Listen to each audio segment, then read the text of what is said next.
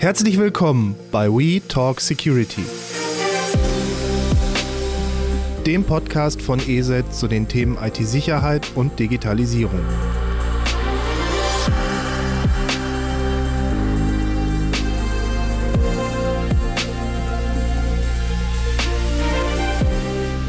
Herzlich willkommen bei einer neuen Folge We Talk Security. Mein Name ist Christian Luke und ich habe heute wieder einen geschätzten Gast, Stefan Sander. Er ist. Herzlich willkommen. Dankeschön. Ich bin nämlich hier in Duisburg heute wieder bei ihm in der Kanzlei und Stefan ist Rechtsanwalt für IT-Recht und Software-Systemingenieur. Und du bist hier bei SDS Rechtsanwälte, du hast deine eigene Kanzlei und du warst ja schon mal Gast. Nochmal herzlich willkommen. Ja, danke.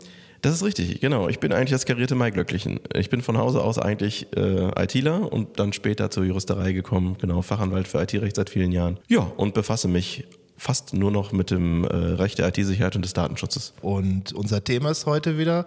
Letztes Mal haben wir über den Stand der Technik gesprochen. Da hast du mir sehr viel erklärt. Ich habe sehr viel daraus verstanden und konnte daraus auch ableiten. Das, das hilft mir auch heute immer noch weiter. Und wir wollen heute ein bisschen über die NIS-2-Richtlinie sprechen und darüber, worauf Geschäftsführer und CEOs jetzt achten sollten, was passieren kann, was, was sie tun sollten mit dieser Richtlinie und halt auch das Thema, wer ist überhaupt betroffen? Weil es gibt zwar diesen allgemeinen Rahmen, aber es gibt ja dann doch wahrscheinlich Ausnahmefälle, Situationen, wo das vielleicht dann nicht so in Stein gemeißelt ist, aber da wollen wir drüber sprechen. Ja, gerne. Fangen wir einmal ganz kurz nochmal an für die, die vielleicht heute zum ersten Mal die Folge hören äh, oder unseren Podcast hören.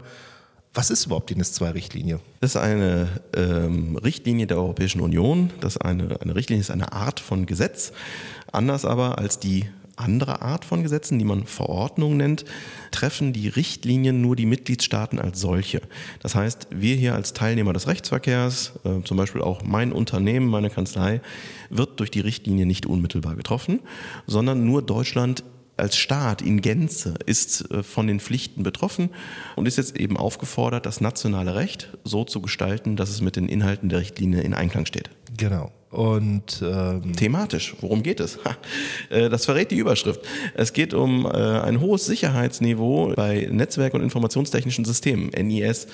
Und die Ziffer 2 verrät, es ist eine Neuauflage es gab im Jahr 2016 schon die NIS-1-Richtlinie, damals eben noch ohne die Ziffer NIS. Innerhalb von sechs Jahren, muss man sich ja mal vor Augen führen, hat der Gesetzgeber einen so veränderten Zustand vorgefunden, dass er es für erforderlich hielt, das alte Gesetz komplett zurückzuziehen und durch ein neues zu ersetzen. Da hat sich einiges getan vom Sachverhalt her, so dass der Gesetzgeber sich halt herausgefordert sah, darauf so zu reagieren. Ja, diese NIS-2-Richtlinie ist ja noch nicht das finale Gesetz, wie es in Deutschland kommen wird. Das muss ja erst von Deutschland als Mitgliedstaat der EU in nationales Recht gegossen werden. Korrekt, genau. Und daraus, aus dem deutschen Gesetz, werden sich dann die Pflichten ergeben für die Teilnehmer des Rechtsverkehrs hier in Deutschland, also für die Unternehmen und für Behörden. Genau, das wird sich nach dem deutschen Recht dann richten.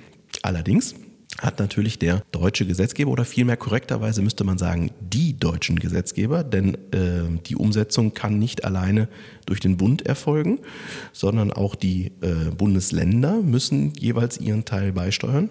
Da gibt es natürlich die inhaltliche Vorgabe aus der Richtlinie. Ja, die muss umgesetzt werden. Warum?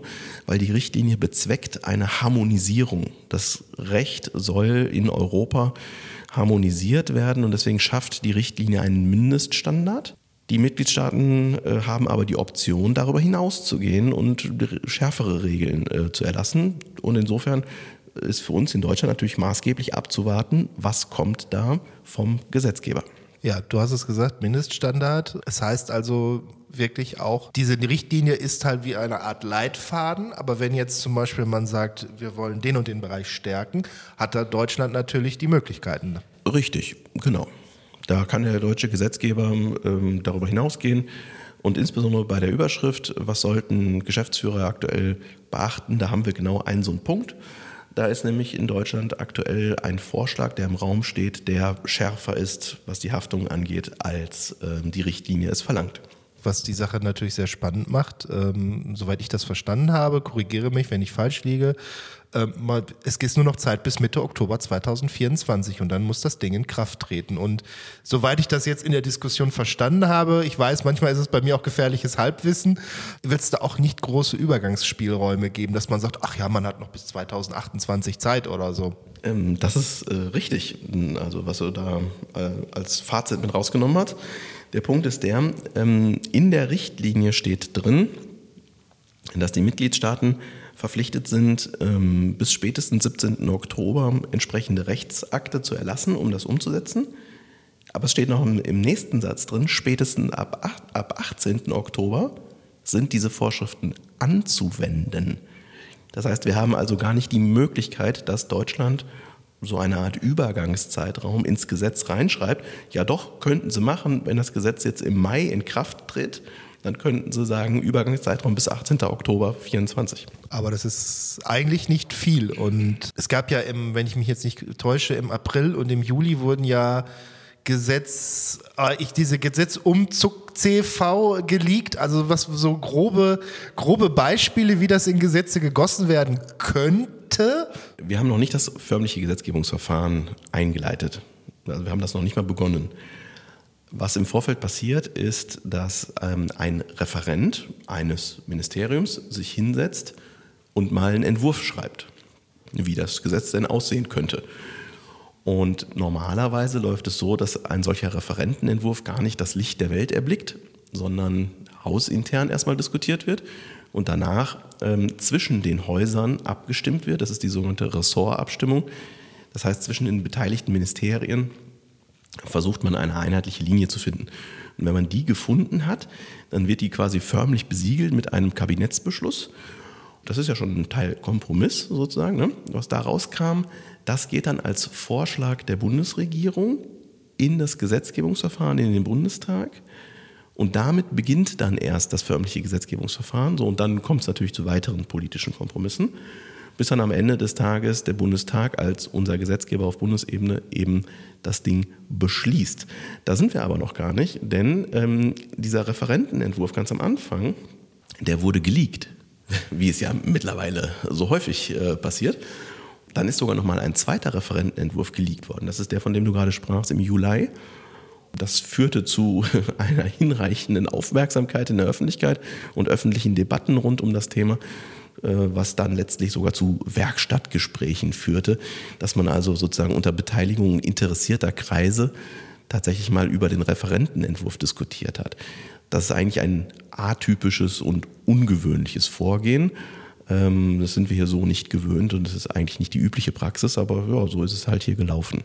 Äh, was meinst du denn, schafft das die Bundesregierung bzw. die Ministerien überhaupt bis Oktober? Was ist da so deine, deine Meinung? Also ich meine, wenn man sieht, wie manche Gesetze, wie lange die brauchen, ich sage nur dieses Heizgesetz, äh, ich glaube nicht, dass es so kritisch, äh, so kritisch diskutiert wird, weil es vielleicht die Öffentlichkeit auch nur so ja, eher auf Unternehmensseite tangiert. Bei normalen Bürgern ist es eher dann so, ja, was erwartest du? Oder wird es Hauruck-Verfahren?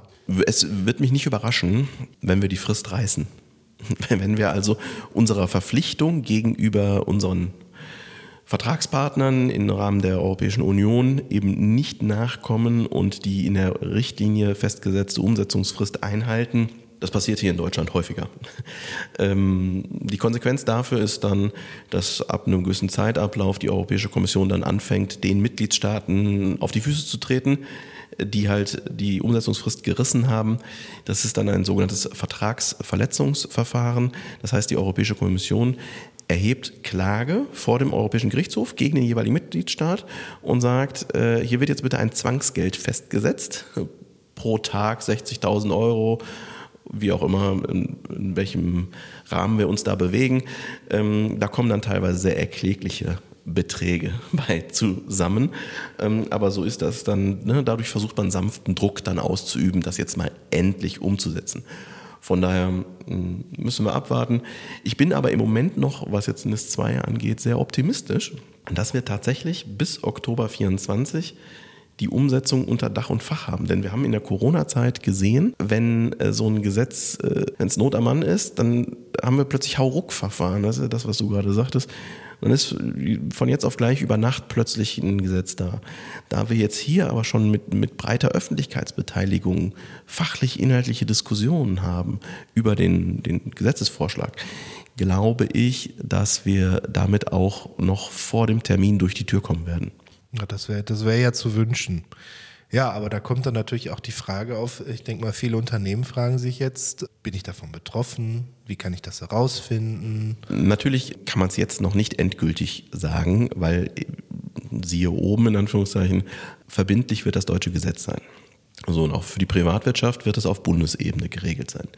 Wenn ich gerade von den deutschen Gesetzgebern sprach und äh, auf die Bundesländer verwies, dann meinte ich damit insbesondere den, ähm, die Stellen der Länder, also die Landesbehörden und denen der Aufsicht unterliegende weitere Stellen der öffentlichen Hand. Das ist äh, aber etwas, womit die Privatwirtschaft nichts an, an den Hacken hat. Da wird es maßgeblich auf die Bundesregelung ankommen weil der Bund auch insoweit die Gesetzgebungszuständigkeit hat, die Gesetzgebungskompetenz für die Privatwirtschaft die Regeln zu definieren.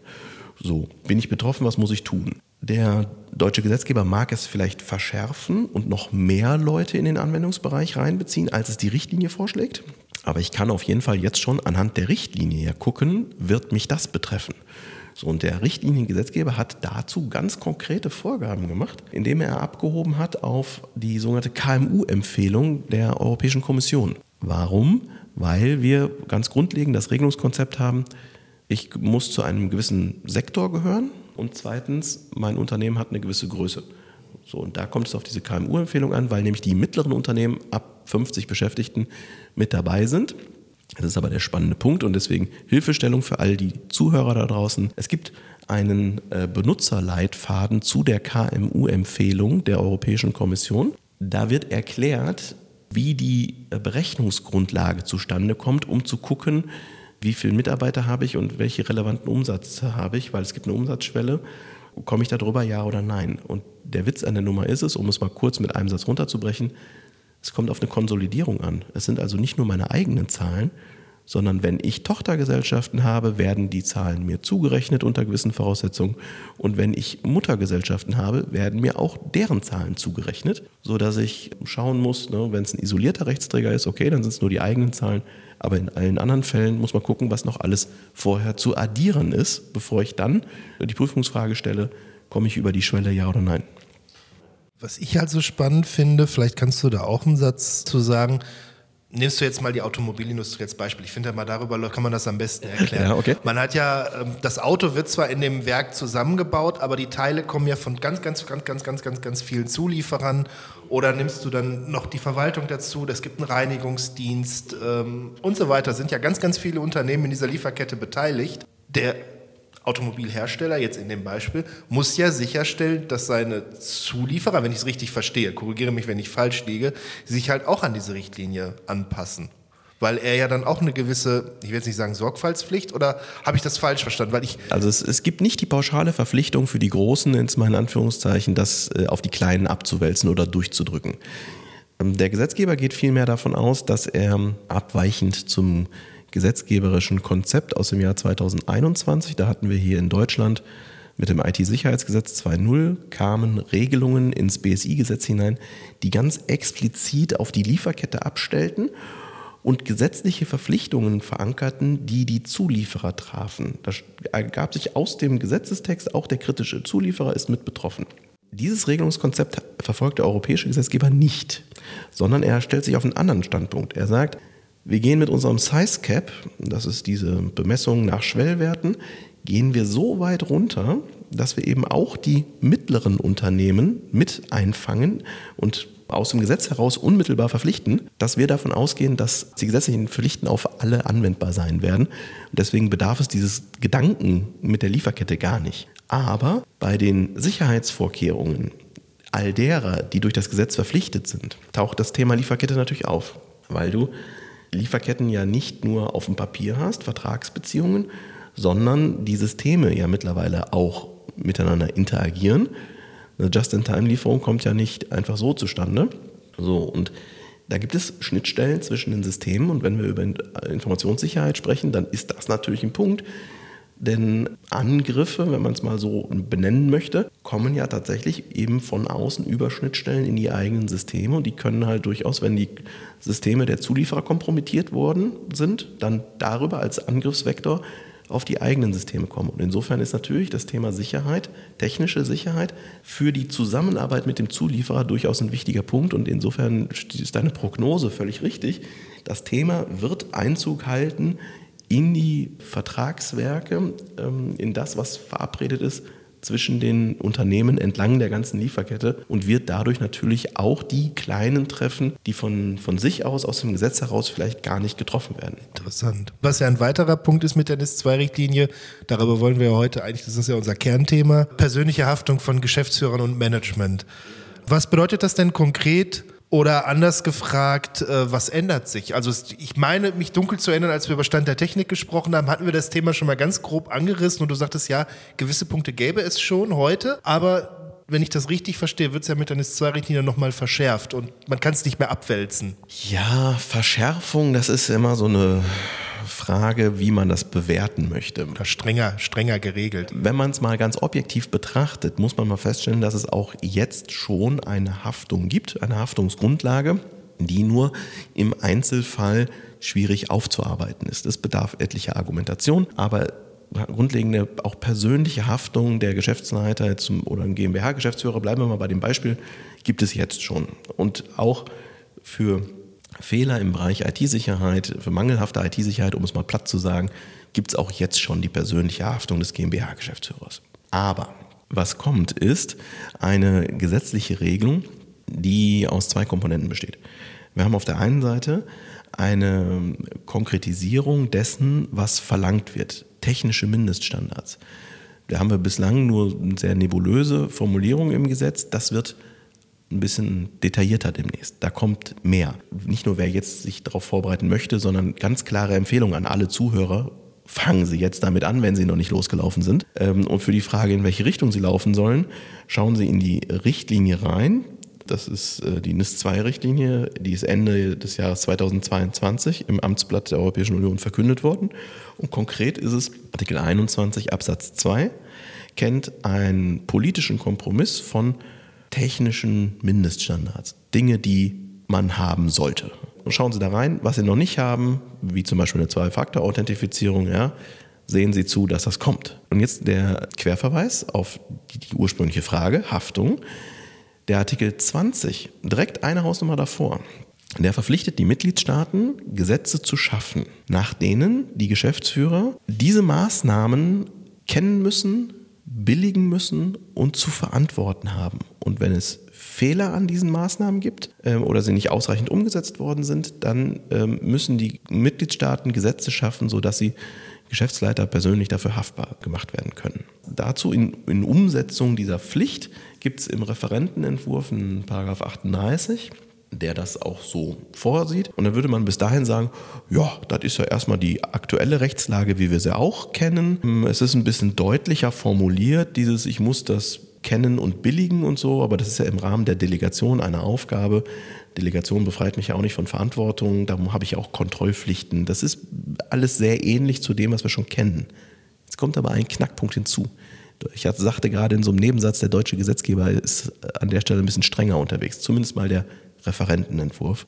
Es gibt die Idee des Referentenentwurfs, dass der interne Haftungsanspruch der GmbH gegenüber dem eigenen Geschäftsführer, dass man darüber bitteschön keine Vergleiche mehr schließen können soll.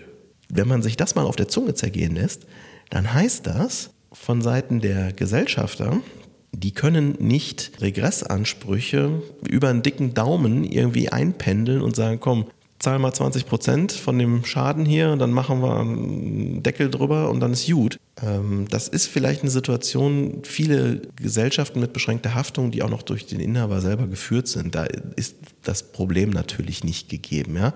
Wenn der Gesellschafter Geschäftsführer eine Person ist, gut, dann ist das nicht der Punkt. Aber in den Situationen, wo das auseinanderfällt, wo wir Fremdgeschäftsführer haben, da wird das spannend. Und wenn ich mal auf eine andere Rechtsform gucke, auf die Aktiengesellschaft, der Aufsichtsrat, der ja den Job hat, Regressansprüche gegenüber dem Vorstand durchzusetzen. Der Aufsichtsrat hat dann nicht mehr die Möglichkeit, irgendeinen Kompromiss oder faulen Deal oder so mit dem Vorstand zu machen, sondern der Aufsichtsrat muss dann im Zweifel das Ding vor Gericht durchfechten, um 100 Prozent der Forderungen einzutreiben.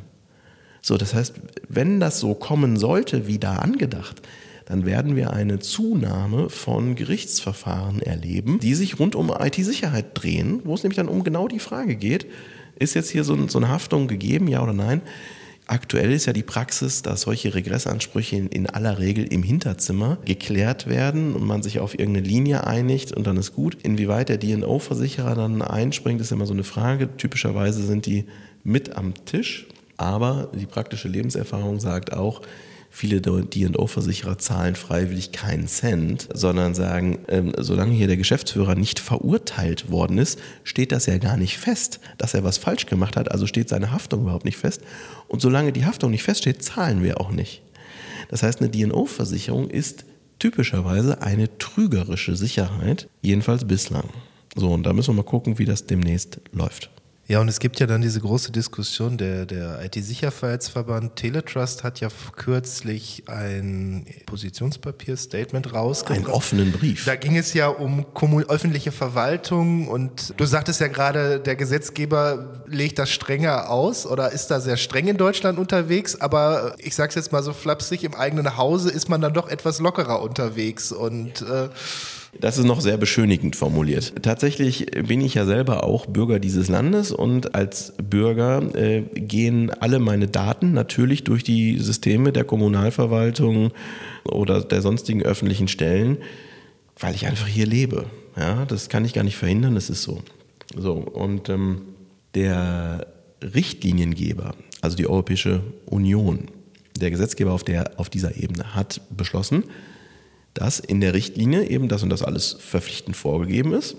Und es trifft auch den Sektor öffentliche Verwaltung. Da sind ähm, alle obersten äh, sozusagen Einrichtungen der Verwaltung, die sind mit adressiert. Da muss der Staat Gesetze schaffen, um auch, ich sage mal zum Beispiel Ministerien, dazu zu verpflichten, das Gleiche einzuhalten wie die Privatwirtschaft auch. Hinsichtlich der kommunalen Ebene hat aber der EU-Gesetzgeber sich nur dahingehend eingelassen, dass er gesagt hat, das überlassen wir den Mitgliedstaaten. Ob die diese gesetzlichen Verpflichtungen zur IT-Sicherheit, über die wir hier reden, ob die die auch auf der kommunalen Ebene verankern wollen, das überlassen wir den Mitgliedstaaten.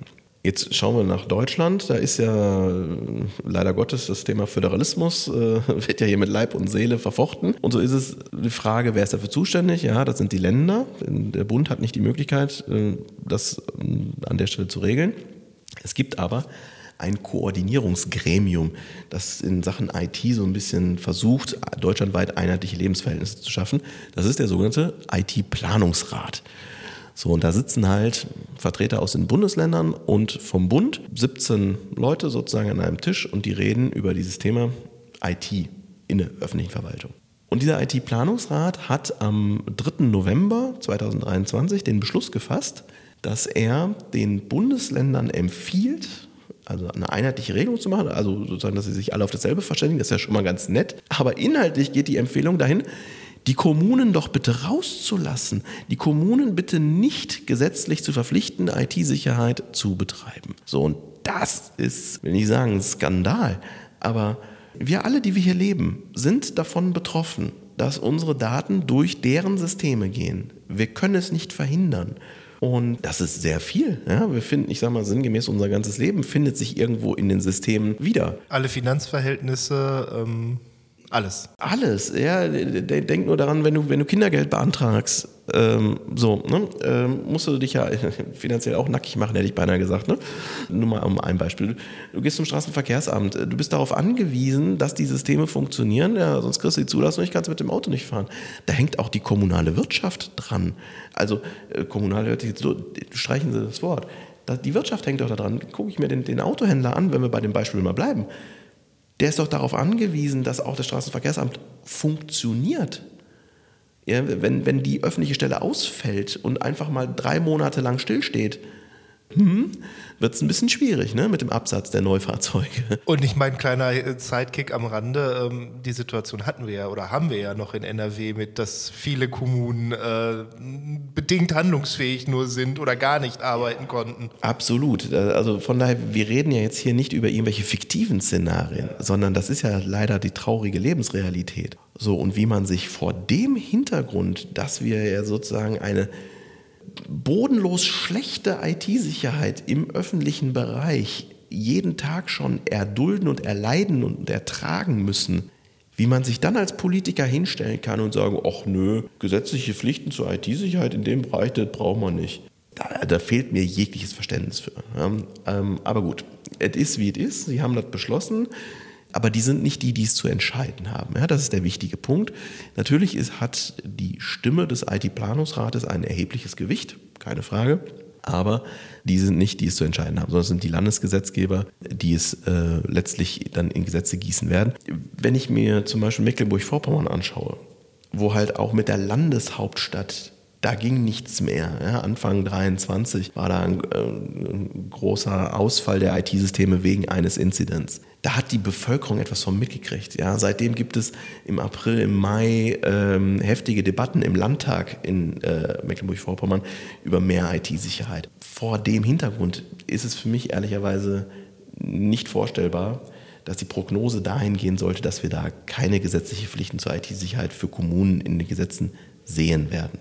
Das glaube ich nicht, dass das das Ergebnis sein. Also ich, ich weigere mich zu glauben, dass das das Ergebnis ist, auf das wir zulaufen. Und wenn ja, dann läuft hier mächtig was schief in diesem Staat. Dann ist ja zum Beispiel die Frage, was ist der Status von kommunalen Energieversorgern? Die ja zum Teil in städtischer Hand sind oder? Das ist recht einfach. Ach so, das ist recht einfach. Nee, das war jetzt so, wo ich dann so dachte, ja gut, du hast Krankenhäuser in öffentlicher Hand und äh, nicht. Das ist, das ist recht einfach. Äh, die ganzen ähm, selbstständigen Rechtsträger sind sie, egal ob das jetzt eine private Rechtsform ist, eine GmbH oder ob es eine Körperschaft öffentlichen Rechts ist, eine Anstalt, äh, was auch immer. Ähm, oder ob es möglicherweise ein kommunaler Eigenbetrieb ist, der also gar keine eigene Rechtsform hat, sondern der nur als Bilanzbuchhaltungsposten separat ausgewiesen wird, um es mal etwas überspitzt zu formulieren.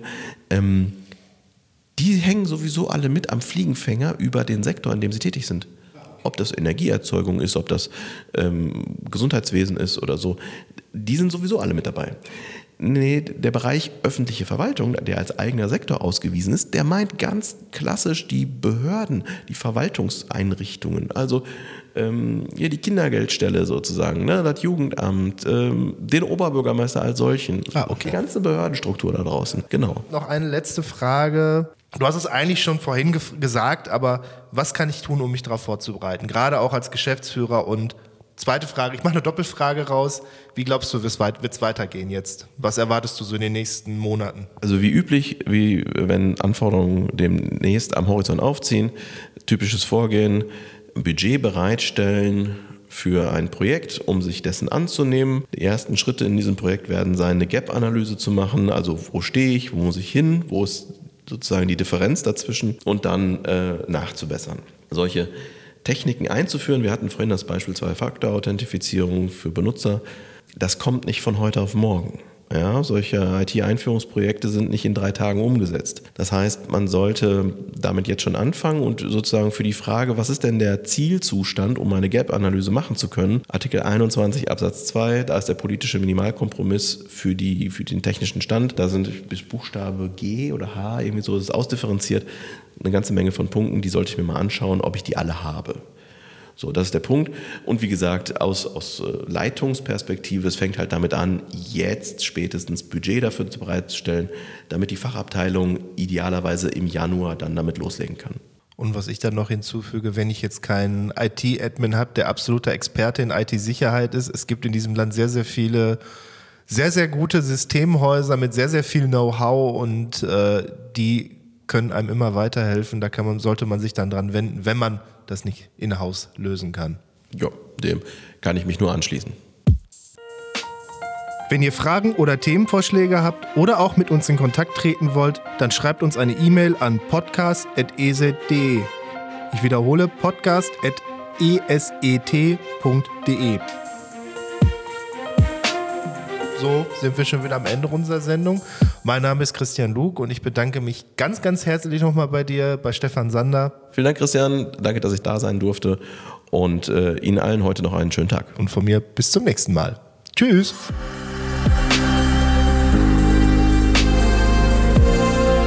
Das war We Talk Security.